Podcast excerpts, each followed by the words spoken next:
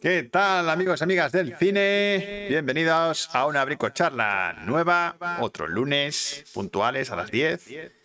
La charla número 31. Esta vez vamos a hablar de mujeres, mujeres directoras. Esas mujeres pioneras que, que se abrieron paso en un mundo de hombres y muy olvidadas algunas. Algunas la historia las ha borrado y hoy vamos a reivindicar algunas de estas grandes mujeres pioneras del cine. Y otras pues que bueno pues que han revolucionado el género da igual que sean mujeres eh, o no han revolucionado el género. Eh, pero antes como siempre vamos a hablar de la frase secreta que es de una película dirigida por una mujer. Y es una buenísima peli y aquí va, es un diálogo. ¿Vale? Es un diálogo entre dos personas. A ver si adivináis de qué película es. Estoy perdida. ¿Eso tiene arreglo? No. Sí. Bueno, ya se arreglará. ¿De veras? Fíjate en ti. Gracias. Cuanto más sabes quién eres y lo que quieres, menos te afectan las cosas. Ya, es que aún no sé lo que quiero ser, ¿sabes?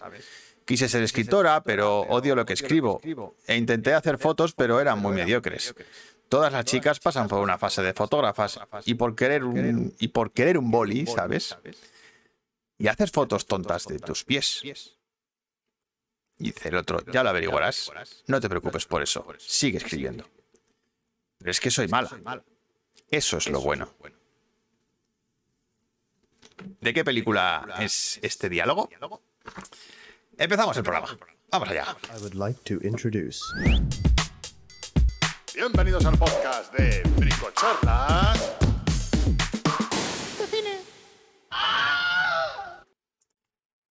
Bueno, bueno, bueno, bueno, bueno. Bienvenidos a. A ver, ¿quién está por aquí? Ana Laura, Juan Pedro, Esa. Bienvenidos. ¿Qué tal? Buenas noches a todos. Hoy tenemos un programa muy femenino, muy, muy femenino.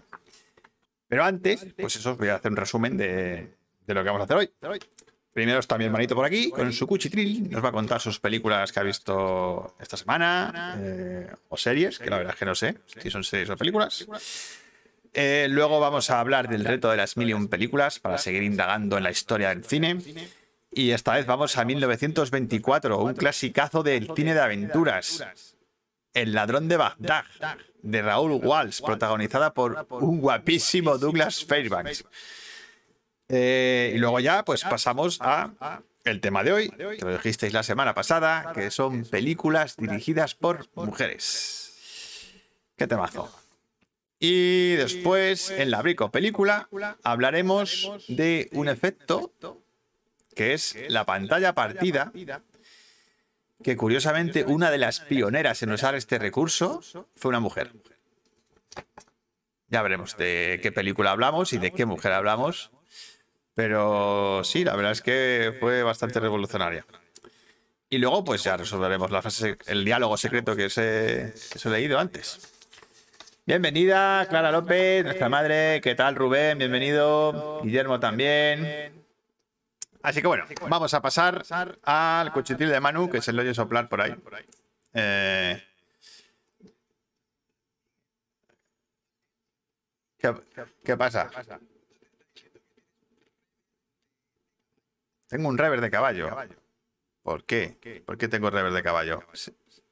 ¿Ahora? No. ¿Se me oye? Ah, no quiero que quite la rever.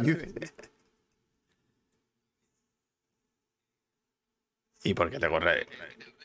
Pero porque. Ah, espera, espera un momento. Es que el otro día puse aquí un efecto. Ah, ya está. Ahora. vale, vale, vale. Es que. Joder, es que el otro día jugando.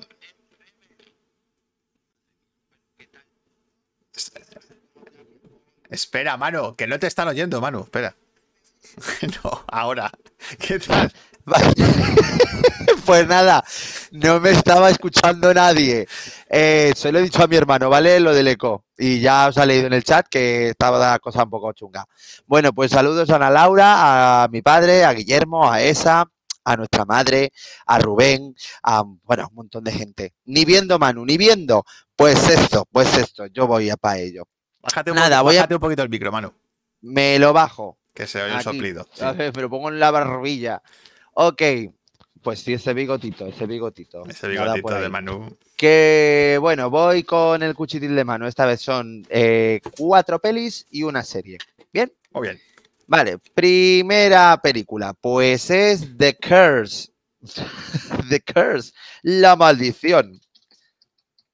The Curse, que está dirigida por Sean Ellis, director de Cashback y de The Broken, de las películas que ya comenté anteriormente, y que esta vez se enmarca en el género de la licantropía. ¿Qué es la licantropía? Hombre, Pues lobo. básicamente, hombre lobo. Bien, pues me ha parecido una peli que, bueno, este hombre dirige bastante bien. O sea, tiene, cuida sus pelis de manera fotográfica y ambientación. O sea, está bastante guay. Pero le falta, le falta algo. Un poquito de Le punch. falta un enganche, es un poco apática. Y me falta como que se desmelene. Que tiene momentos que se desmelena y tiene alguna set pies, o sea, alguna escena que está muy guay. Pero me falta algo a esta peli. No sé, como que mm, había posibilidades en ella y se queda en una historia que es demasiado, pues vale. Porque los personajes te importan bien poco. Pero por el resto, la fotografía, la puesta en escena tiene buenos momentos. em, bueno, los efectos prácticos molan un huevo pues, pues eso salvan la peli. Pero la verdad es que la historia deja un poco que desear, la verdad. A ver, está muy visible y este director ya sabéis que la verdad es que es bastante guay, pero eso, que se queda un poco a medias, pero no está mal. Ok, siguiente peliculita, Muy bien. Limbo, que es de Hong Kong, Ah. de Soy Chong. Soy Chang. Soy Chan. Hola, buenas santas noches, Manu, ¿qué tal? Manu.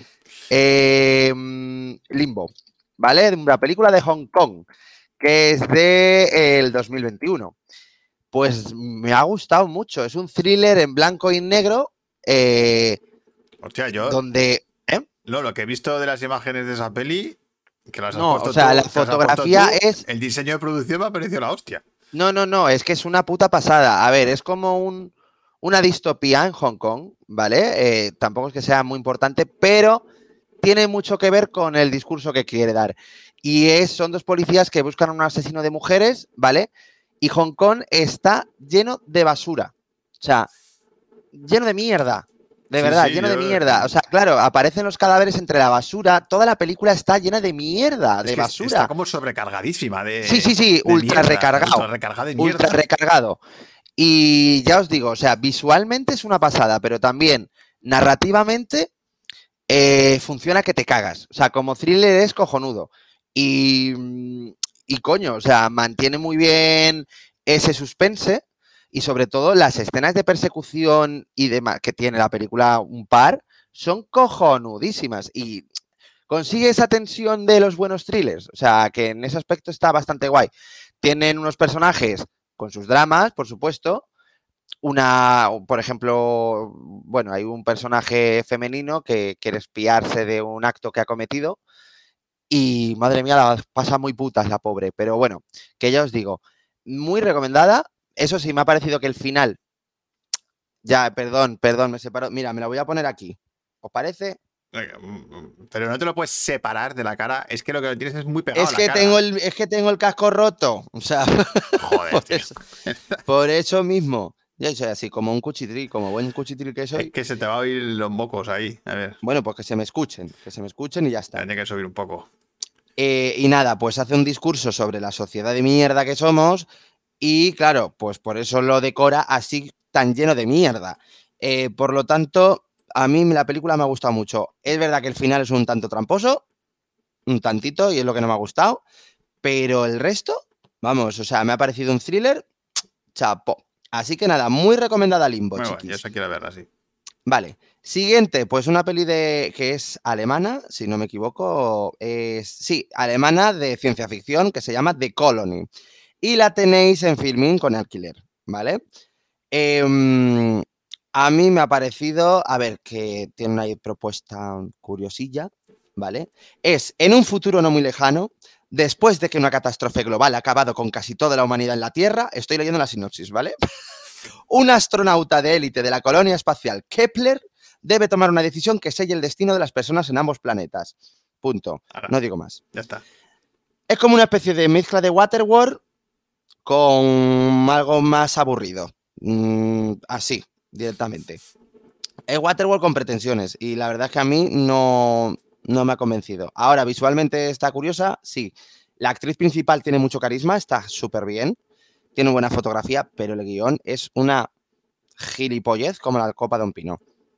O sea, no, no hay por dónde agarrarse ni a la nada, premisa ni a lo que te quiere decir. Y, la, y es, que tam- es que aburre. O sea, termina por ser aburrida. A mí, sinceramente, me ha dejado un poco muy, muy frío. No es que. A ver, que sí. Hola Ángel, ¿qué tal? Eh, a mí me ha dejado un poco. Pues vale. Pero bueno, que si la ves en una tarde muy aburrida, pues oye, pues ala, que te puede hacer pasar el rato.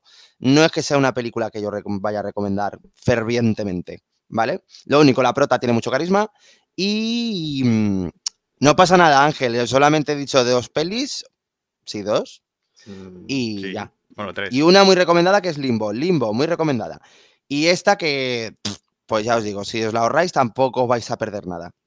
Este director había hecho anteriormente una película que se llamaba Hell, que no estaba nada mal, pero aquí no, no me ha convencido, la verdad. Me ha parecido que el o sea, la propuesta no lleva a ninguna parte. Y eso. Vale. Pues siguiente peliculita que voy a comentar es una es una revisión, ¿vale? Porque yo hacía mil que no la veía. Y es Mad Max 3 más allá de la cúpula Hombre, del trueno La cúpula del trueno. de George Miller, ¿vale?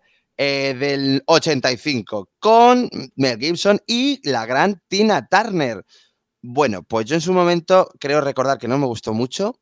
A ver, me ha mejorado algo la peli, pero es verdad que es un poquito flojita porque el guion parece que, a ver, parece que la película se ha rodado sin guion. O sea, Sí, así sí, de claro. sí. Porque de repente yo hubo un momento en la película y dije, bueno, a mí me aparece Godzilla en cualquier momento y me lo creo. O sea, así lo digo. De repente la primera media hora va de una cosa, luego la siguiente media hora va de otra y la última media hora intenta unirlas, pero sin que haya mucha conexión entre ellas. Y bueno, lo, lo, destacable de esta peli, el diseño de producción, por supuesto que es maravilloso. George Miller aquí siempre se luce. Y la puesta en escena siempre es guay. Y sobre todo las escenas de acción dirigidas por este señor.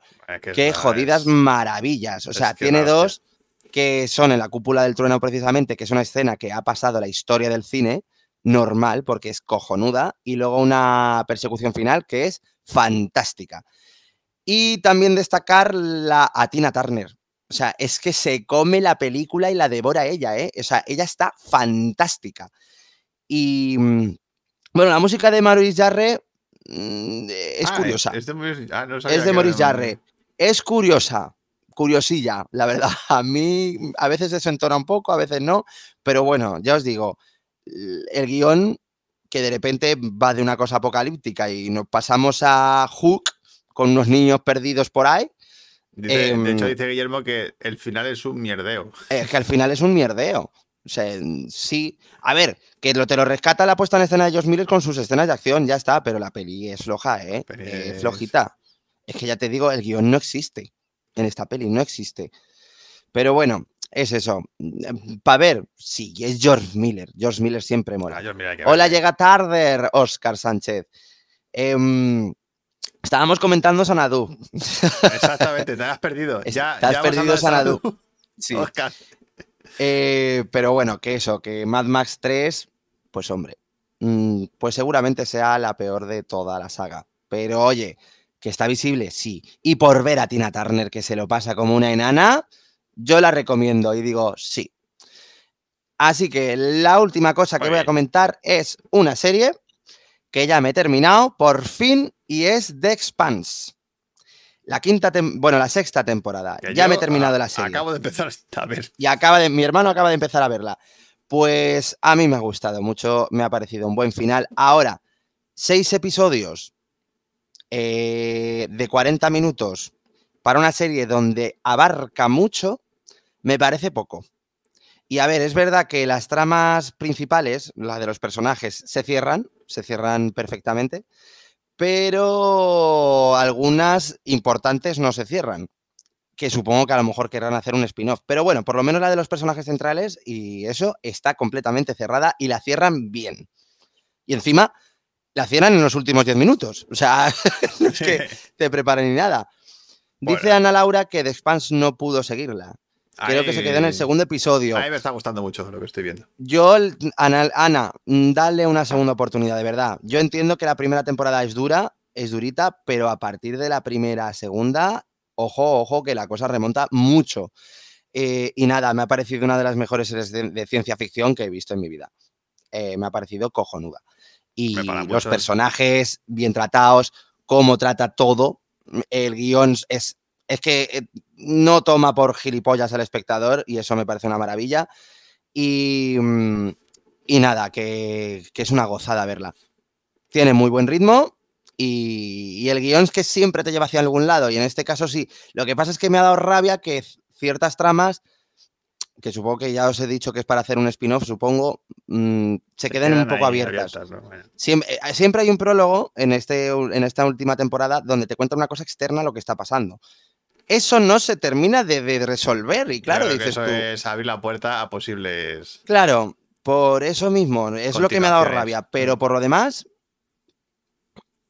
eh, dice de spans, de menos a más, pero mucha política y el ojazo es malote de la coleta, yo que sé. Ah, eso es verdad. Marco Inaros, que es el malo, eh, es un Jack Sparrow de, de, de pacotilla, A ver, o sea, de no- chichinabo. No me hagáis spoilers, ¿eh?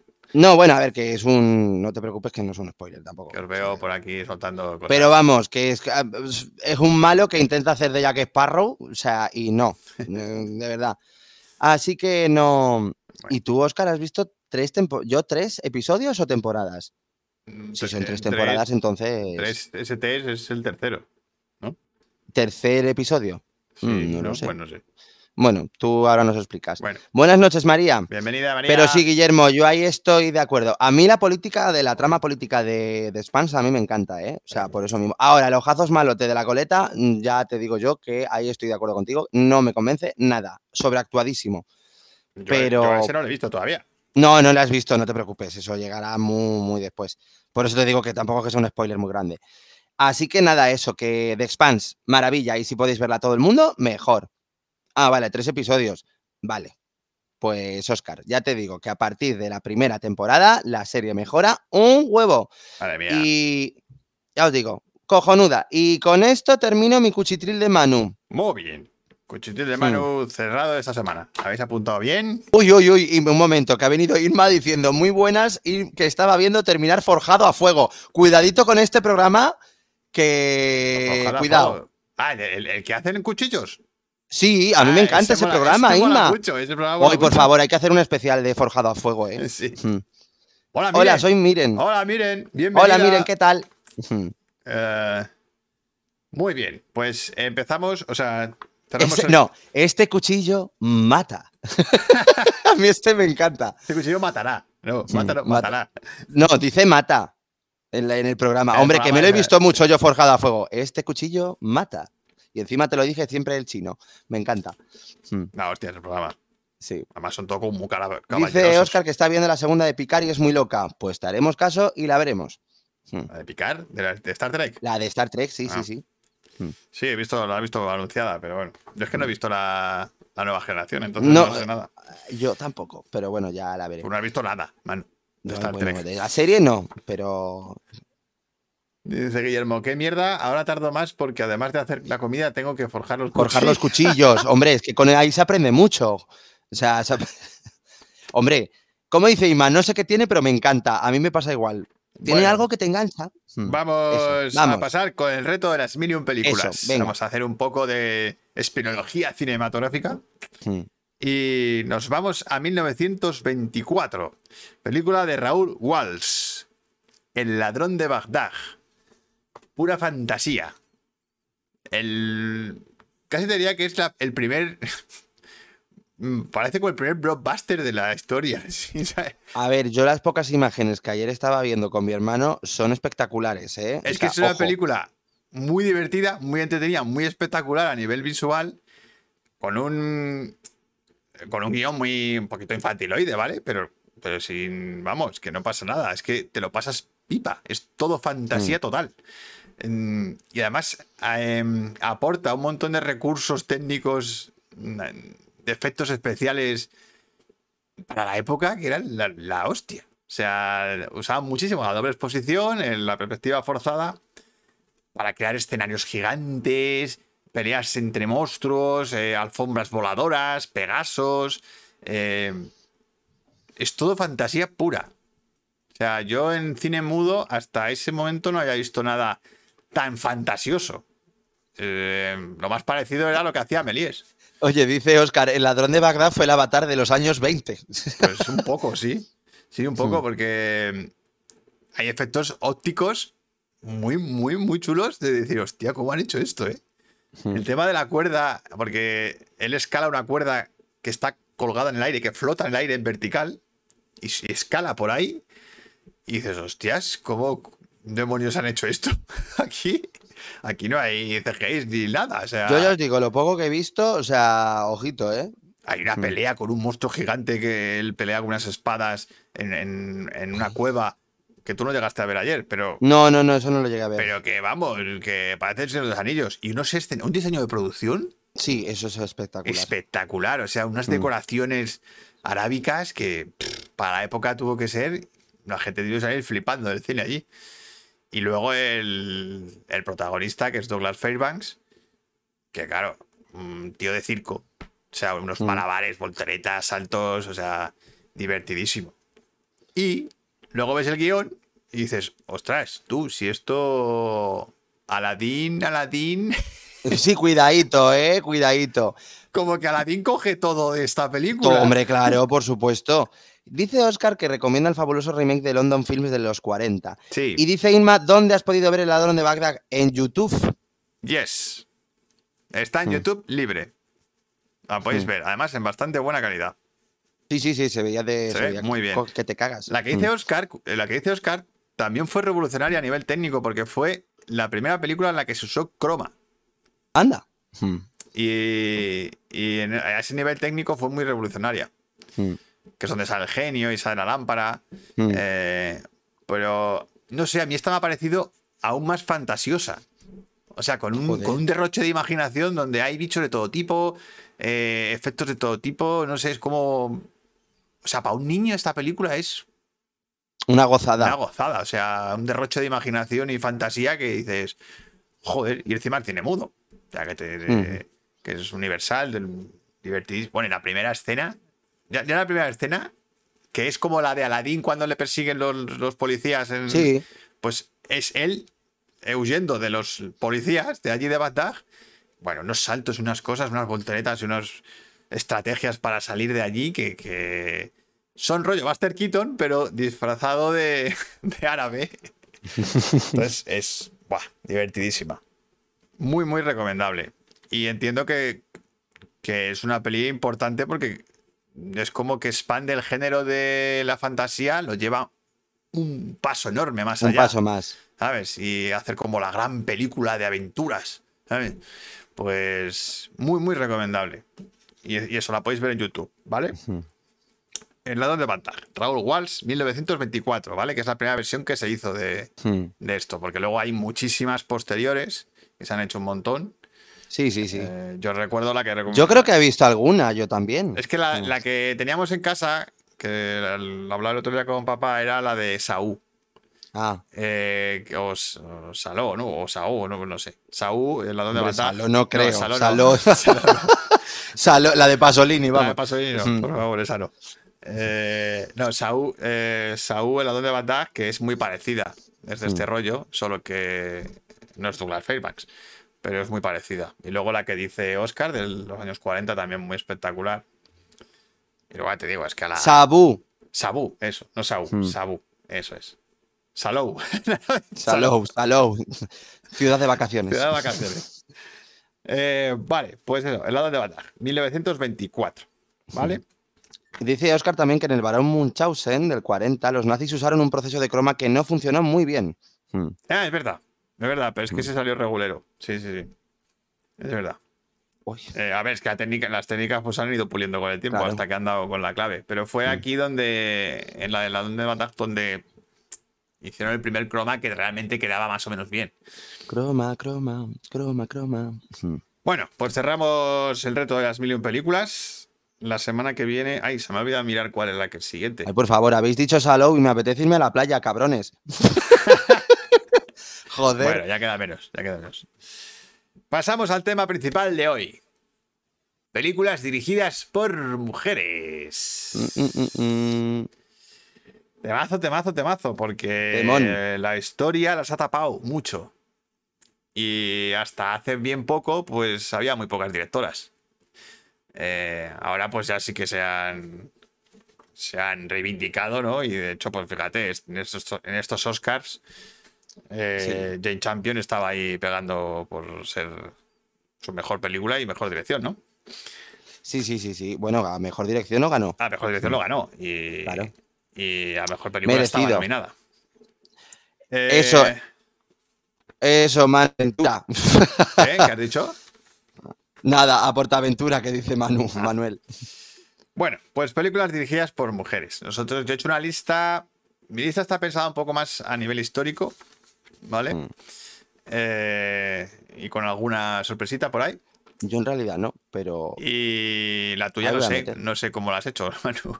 No- Pues mira, creo que voy a. Tengo aquí puestos los números, pero los voy a decir al revés. Voy a decir en plan de por pelis que a lo mejor se va a esperar todo el mundo y luego las que no. Y luego las raras, ¿no? Sí. Vale. Pues. Bueno, si quieres empiezo yo, Mm, ¿vale? Vale. Y yo voy a empezar, pues, por la gran pionera, la gran olvidada, porque es- esta señora es alguien al que se descubrió hace poco relativamente, o se, digamos, se hizo famosa hace poco, pues, con todo el movimiento feminista, la revisión histórica eh, feminista, pues de repente aparece Alice Guy. Vale, esta mujer es de mm, 1800, de finales de 1800. O sea, es pionera del cine Absoluto. absoluta. Mm. O sea, junto con Méliès, eh, con los hermanos Méliès, o sea, con, con Méliès y con los hermanos Lumière, Mm. esta es otra de las que está por ahí probando y jugando con, con el cine. Y bueno, para muchos hay mucha hay polémica sobre quién es la primera persona que hace una historia de ficción en cine. Mm. Y alguien, a- algunos se la dicen que es este corto, que es el que yo he puesto aquí, que es El Hada de las Coles, que es un corto de nada, un minuto y medio o dos minutos, Mm. donde sale una mujer hablando, eh, haciendo un cuento famoso francés, que es que los niños salen de las coles. ¡Ay, qué guay! Entonces, eh, es ella en un jardín de coles y va recogiendo niños, salen bebés de las coles. Es, es eso, una chorradita de un minuto y medio. Pero era ficción. Ya no era un documental de cómo salían los trabajadores de la obra, ¿sabes? Mm. Eh, lo que pasa que es verdad que hay un corto anterior de los hermanos Lumière, que es El jardinero, creo que, eh, que ya es ficcionado. O sea, es un chiste. Ah, Es un chiste que ellos ficcionan, no es, no es realidad grabada. no es realidad. Eh, pero bueno, que están ahí, ahí, están en un año de diferencia, o sea... Dice que, mira, eh, Oscar dice, Alice Guy dejó la dirección para centrarse en el sistema de paté sonoro. Algunos la consideran la inventora del videoclip musical. Joder. El videoclip, joder, el videoclip musical, cágate. Eso es, hombre, el videoclip musical, no sé yo, eso es muy posterior. Hombre, sí, pero Paté, por ejemplo, es la productora. Paté es la, la- productora de- es la productora francesa. La francesa, Mm. sí. Bueno, a ver, sí, De hecho, distribuidora. Pacé, Pacé, Pacé, no fue la que hizo Méliès. Es que ahora no, no tengo claro. Yo sé que Méliès hizo la primera, el primer estudio eh, del cine que, Mm. que funcionaba con cristaleras, porque funcionaba con luz solar. Pero no sé si era Pacé, es que eso no lo, no lo tengo claro. Tendría que. Amén. Sí. Así que desde aquí reivindicamos a Liz Sky. Hombre, hay que reivindicarla. Y si claro podéis sí. verlo, el corto La de primera. las coles, el hada de las coles, está en YouTube. Y es de 1896, ojo, es que tiene más de Mm. 120 años esto. es que. Es que tela, ¿eh? Más de 120 años, tío. Y nada, te toca, Manu. Pues nada, yo. Eh, Melies era Star Films. Melies era Star Films. Es que yo creía que, que Pace no era. Me sonaba a mí que no era. Ok, pues voy a la mía y bueno, pues yo voy a mencionar a precisamente a la persona que has indicado, que es Jane, Jane, Champion. Jane Champion. Eh, bueno, que, que, es campeón, pero yo digo champion, porque es ganadora absoluta y ganó el Oscar por el poder del perro. Eh, que por cierto, si no lo habéis visto, es muy notable. A mí me gustó mucho, la verdad. Me, bueno, Ana, yo sé que hay una por aquí que es muy fan de esa película. Y nada, pues yo tengo que mencionar una, precisamente, que, bueno, a ver, tiene otra película que a mí no me gustó nada, que se llama En carne viva con Meg Ryan. Me pareció un horror. Pero mm, la del piano, El piano. Mm, me, me, toca mucho y es una película que a mí me, me encanta. La volví a ver eh, precisamente el día 1 de enero de este año me volví a ver el piano. ¿Ah, sí? No enveje... Dice, hombre, Anita, ¿eres tú? Claro que sí. Seré yo. de la del poder del perro. Y, y nada, yo sobre todo, eso, me parece una película preciosa que ha envejecido genial, que, que se atreve con muchísimas cosas. O sea, el tema de la protagonista que sea, que sea muda. Sí. No sorda, muda. Muda. Sí, sí. Y que toque el piano eh, y tratado con una sensibilidad, con temas que ahora, ojito, podrían crear muchísima Sí. polémica. Ahora sería bastante políticamente incorrecta. Mucho, mucho, muy polémica, pero un momento. Eh, bueno, fue una cagada gigante la de Encarne Viva, dice Ana Laura. no se lo esperaba ni Meg Ryan. Es que era, muy- era un coñazo de peli. Había escenas de sexo, sí, pero era un coñazo. Muy mala. Eh, y dice que con el piano lloró mucho, vergonzoso. Dice, la próxima vez la veo sola. Yo la vi solo, otra vez. Yo no lloré, pero es una peli que te consigue crearte, meterte de lleno en la película. Y eh, como he comentado y estábamos diciendo, que, que es una película que ahora mismo crearía mucha polémica. Pero es que está tratado con un tacto Con un tacto y con una sensibilidad. y con una sensibilidad y con un intimismo que de verdad que es mm, una fucking maravilla. Em, O sea, llegar a convertirte en esclava por, por, por un piano. por un piano, sí, completamente. Eh, es, es brutal. Es- Ese dicho. ¿Os habéis dado cuenta de que somos de las primeras generaciones que vemos a gente moviéndose antepasados nuestros? Bueno, ¿Cómo? la primera generación no. Seremos ya como la segunda o la tercera. Sí, bueno, si digo yo, no. No, pero sí es verdad que eso, eso, es, eso es muy fascinante. El tema de ver cine de hace más de 100 años. Ah, bueno, que estás eso viendo sí. personas que se murieron hace 100 años, tío. Ya, sí. Sí, eso sí. Es, es muy. sí, es muy curioso. es muy fascinante todo eso. Sí. Dice mamá que erotismo puro. A ver, la película es, es erótica, pero tampoco va en ese No aspecto. me parece plan, bonita. Pero, joder, pero la escena del, la escena del agujerito. o sea, sí, es- bueno, a ver, de, es que la de ya mirando por el agujero y todo eso, pero, pero, pero no es tan sexual, me parece. No, no es sexual, es erótica, que es distinto. sí, eh, pero bonito. Joder, Claro, no bonita, sé. por eso, por eso que no es. A mí no me puso, no me puso, o sea, me pareció precioso, no tan esto. No, ya os digo, bueno, Holly Hunter está impresionante, o sea, normal que gane el Oscar porque está brutal. Eh, Sam Neill, Sam qué papel más difícil tiene. Sí. Joder, qué bien está. Eh, bueno, Harvey Keitel. Harvey Keitel, que está Mm, Harvey reconocible Keitel ahí. tiene un morbo en esta peli. Está rarísimo. ¿eh? Y luego Anna Paquin, que ganó el Oscar, es la, creo que es la, la persona que, bueno, la, la actriz que más joven ha ganado un Oscar. creo. ¿Sí? Sí, por el piano, ella lo ganó por el piano. Que está insufrible. A ver, porque tiene que hacer de insufrible, pero. pero vamos. Y el comienzo, sí, el comienzo de ella. Pero vamos, la foto. La foto de la película es espectacular, rodada en Nueva Zelanda. ¿Cómo se nota que es Nueva Sí. Zelanda? Y, y la banda sonora de Michael Nyman, que es historia Bueno, del es cine, historia, claro, es que eso em, está grabado. la hace en una peli única, única, de verdad. Por eso mismo me parece una película que. Por... Eh, un momento, es que, a ver, que estáis escribiendo mucho. Dice Inma, el piano me encanta. ¿Por qué crearía polémica? Anda, que no hay gente que aguanta con su pareja por dinero. Anda, me gusta esa peli mucho. María, el piano es muy, muy heavy, por lo menos para mí. Que yo era más grande. Después de ella, si no me equivoco, pusieron un mínimo de edad para ser nominado. Creo que sí, Ana Laura, lo de Ana Paquin. Sí, No, pero, creo que pusieron un mínimo. pero luego llegó el. Bueno, de- estuvo nominado Jaley Osment Claro, por el sexto sentido. sentido, Tenías 11 años, ¿no? Sí, tenía muy poco. Ya, pero es que Ana Paquin, ojito que tenía 8, ¿eh? O no tenía ni 10. Pero creo. creo, pero creo que sí hay una ganadora del Oscar muy pequeña, de los años 50. Sí, creo que sí, ¿no? Una cantante musical. Puede me suena. ¿eh? Me suena. Pero vamos, yo sé que Ana Paquin es de las personas más, o sea, o la más joven que ha ganado un Oscar. A mejor actriz secundaria. Eh, pero vamos, que, que eso. Eh, y lo de la polémica, no es que crearía, crearía polémica quizá ahora. eh, No, por no. el tema de lo políticamente correcto que hay ahora es todo. Y, y no sé, pero yo a mí la, yo la película la defiendo a muerte y me parece que Shirley Temple. Shirley Temple ganó el Oscar. Eso, Shirley Temple. ¡Ay, mi madre! esa, Shirley esa, Temple. Esa, esa que es la de. Así llaman a, no, a Nomi Malone en Showgirls. Ah, es Showgirls. Shirley Temple. Es verdad. Vale, Shirley Temple. Em, verdad. ok, eh, pues sin más, yo no sé, pero a mí también es una película que me gusta mucho.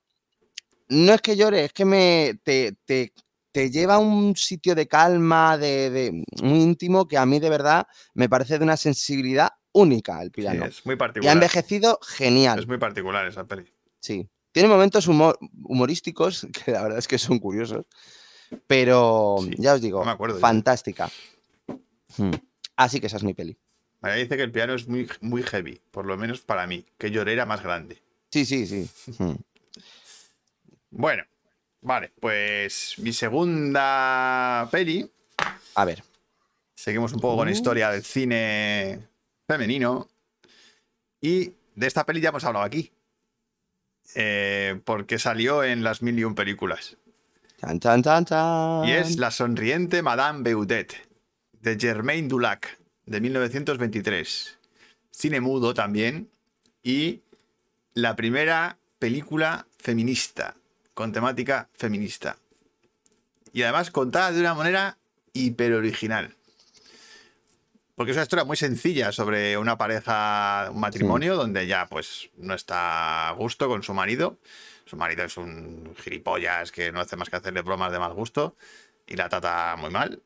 Y ella lo que hace es evadirse eh, utilizando la música y los libros. Y entonces la- el cortometraje, bueno, es un mediometraje, dura media hora y pico. Hmm. Eh, lo que hace es contarte todas esas movidas que tiene ella en la cabeza, todo su inconsciente te lo cuenta con imágenes. Entonces son imágenes muy surrealistas, con efectos de montaje muy, mm, muy innovadores para la época y que luego se han copiado muchísimo posteriormente. Eh, entonces es una peli muy rara de ver. O sea, tú cuando la ves es como, hostia, es, es casi surrealismo. Mm, Hmm. No surrealismo puro, pero casi. Y, y luego el mensaje final es cuando te das cuenta de que esta peli lo que te está contando es los problemas que tiene una mujer en esa época con el machismo de la sociedad Hmm. que hay allí. Y tiene un arranque y un principio que. pff, sequísimo. Que para cagarse. Sequísimo, Hmm. porque, porque cuenta, o sea, te, te está poniendo el plano de la calle, de creo que es Viena, y tú ves la vida normal de allí, de Viena. Vas viendo, pues, pues cómo los- las tiendas funcionan, la gente pasea, tal, no sé qué. Y luego te muestra lo que le pasa a ella dentro de su matrimonio. Y luego vuelve otra vez fuera. Como, como diciendo, esto es lo que sufrimos las mujeres en silencio sin que nadie lo vea. ¿Sabes? Ese es el mensaje de la película. De la peli. Porque vuelve a ponerte el plano de Viena vive normal y corriente y nadie se entera de lo que está pasando. ¿Sabes? Como que Hmm. es, es- el machismo que sufrimos las mujeres dentro del matrimonio no eh, lo ve nadie. No lo ven. La vida sigue normal en la calle, sin embargo ella está como encerrada en ese matrimonio del que no puede salir y de que su marido es un Uy, qué interesante. gilipollas que... Bueno, es que no voy a contar el final porque tiene, tiene un, No spoilers. tiene, tiene un plot twist, ¿eh? Al final de la Uh, peli. ¿eh? pues no lo cuentes. Tiene un plot twist que Va a hacer un. Carmen Maura. Una película muy importante, ¿eh? A nivel cinematográfico, muy importante porque, porque aporta un montón de mecánicas de, de montaje nuevas para contar lo que le ocurre al- en el inconsciente a un personaje muy, muy innovadoras. Y encima con la mirada del, del feminismo, que era la primera película que realmente planteaba este tema en, una, en el cine. Así de manera tan directa y tan crítica, ¿no? Digamos. Así que película muy importante. La sonriente Madame Beudet. También la podéis encontrar en YouTube, aunque es un poco más complicada de encontrar, de encontrarla en castellano. O sea, que tenga los, los subtítulos en castellano. Me costó un poquito encontrarla, pero está. ¿Vale? Germain Dulac, de 1923. Así que esa es mi segunda película. Te toca, Manu. Bueno, bueno, bueno. Pues yo voy a ir a otra mm, famosa, que esta hay que incluirla sí o sí siempre. Y es a mi querida Catherine Bigelow, ganadora de otro Oscar. Em, apuntada a Monty, dice Inma. Eh, pues Catherine Bigelow está, es de mención obligada aquí. Y nada, pues a ver, podría mencionar pues cualquiera, por Cualquiera de decirlo de alguna manera, ¿vale? Pues podría mencionar eh, Los Viajeros de la Noche, que fue la primera película así gorda que hizo. Bueno, hizo anterior más, pero Los Viajeros de la Noche es que a mí me encanta. O sea, vampiros mm, muy oscuros, no sé decir, vampiros muy, muy punks. Muy punky. Eh, muy punkis. Luego estaba Acero Azul también. Días, ex- bueno, no. Ay, Azul sí la he visto, tío. Sí, claro, la de Jimmy Lee Curtis. Sí, Sí, alquilé, Eh, alquilé en el videoclub así. Bueno, claro, pues cuando era pequeño. bueno, claro. Eh, bueno, Días Extraños, K19, eh, En Tierra Hostil, La Noche Más Oscura, pero ¿con qué película me queda yo? Espera un momento, ¿K19 era el perro? No, K19 no es la del perro, ¿qué perro, perro? no, Esa no. es Hachiko. No, pero había, había una de un perro policía que era la gente K, no sé ah, qué. no, ese es Rex. No, pero había una que era la gente K19, que era, que era un perro. ¿Era un perro? Sí. Ay, pues eso ya no sé. La Moigelow es una monstrua del cine, completamente de acuerdo, Guillermo. Y me encanta pronunciar su apellido, dice Ana Laura. Bigelow, Bigelow, Bigelow. Sí, a mí me, llama- me llamaban así en la pedrete. Hmm. Qué bonita Viena, qué rubios, qué altos. Bueno, esto no sé, ¿Qué? ¿Qué?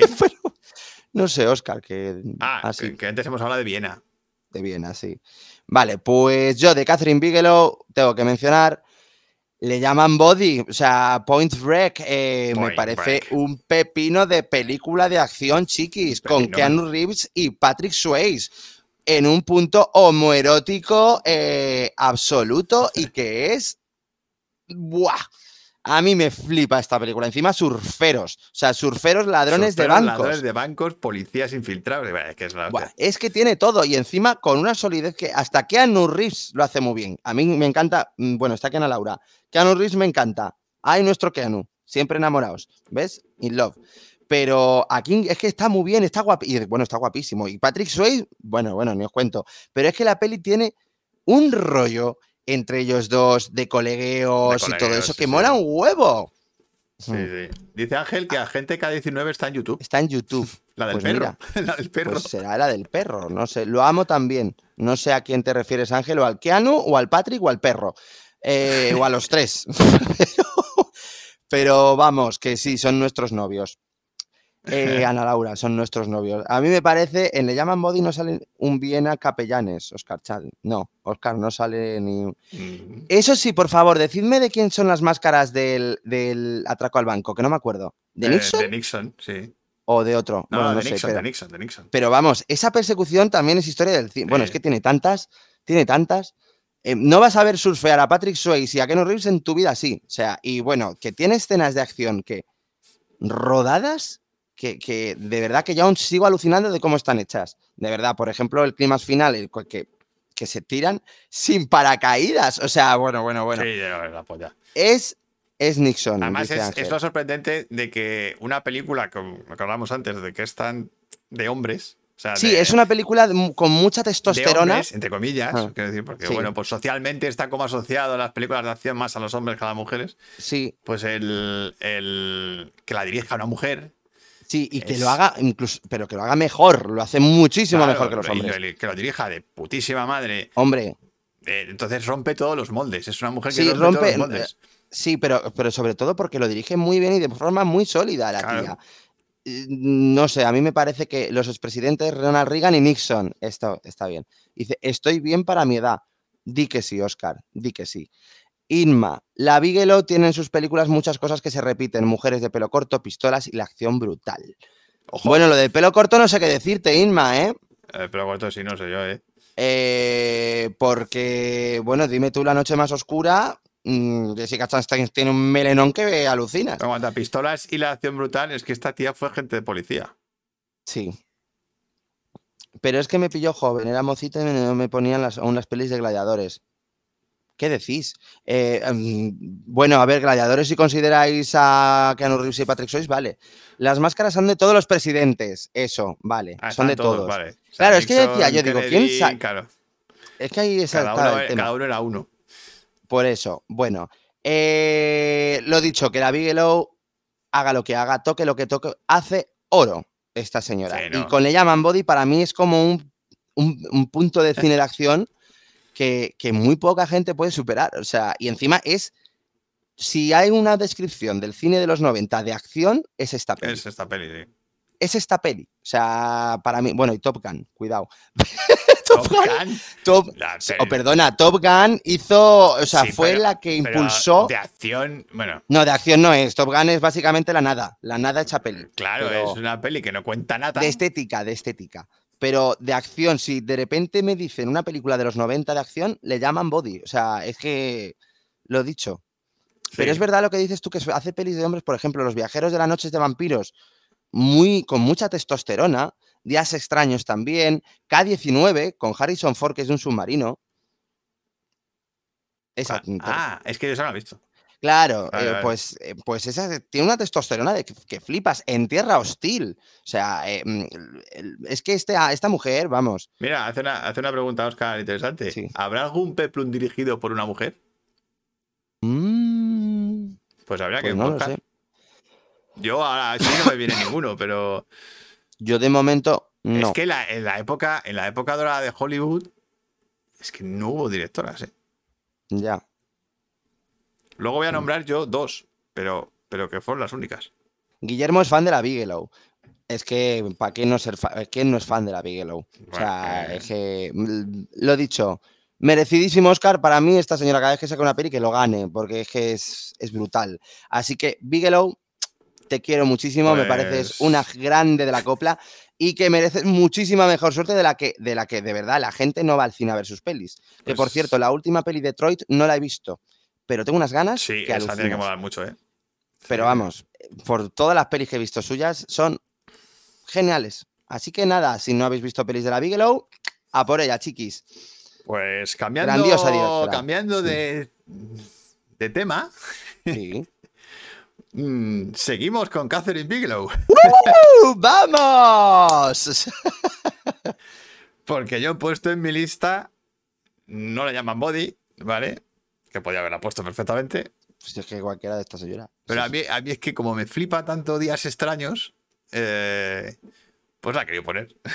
Porque es que me parece un película de ciencia ficción de los más avanzados a su época, Hmm. pero una puñetera barbaridad.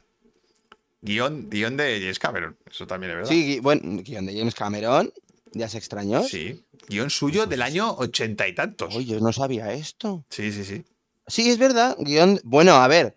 Claro, es que empezó. eh, claro, empezó. mm, la Bigelow gracias a un poquito a James Cameron, porque eran pareja, ¿no? Ellos se casaron, estuvieron juntos. Sí, sí, ellos se casaron. Lo que no sé es bueno, no empezó. Lo O que sea, no creo sé- que. No, a ver. No sé la, cuándo, la ¿eh? Bigelow ya. O sea, esto es un momento cotilleo. La Bigelow ya estaba haciendo pelis Eso, y todo eso. acláralo porque pelis. parece que la Bigelow Sí, está que ahí la- por que sí, por eso mismo. No, pero yo creo que el lanzarme a la fama, ¿vale? De cuestión de. No, joder, porque es que estaban las pobres muy, muy coartadas en Hollywood.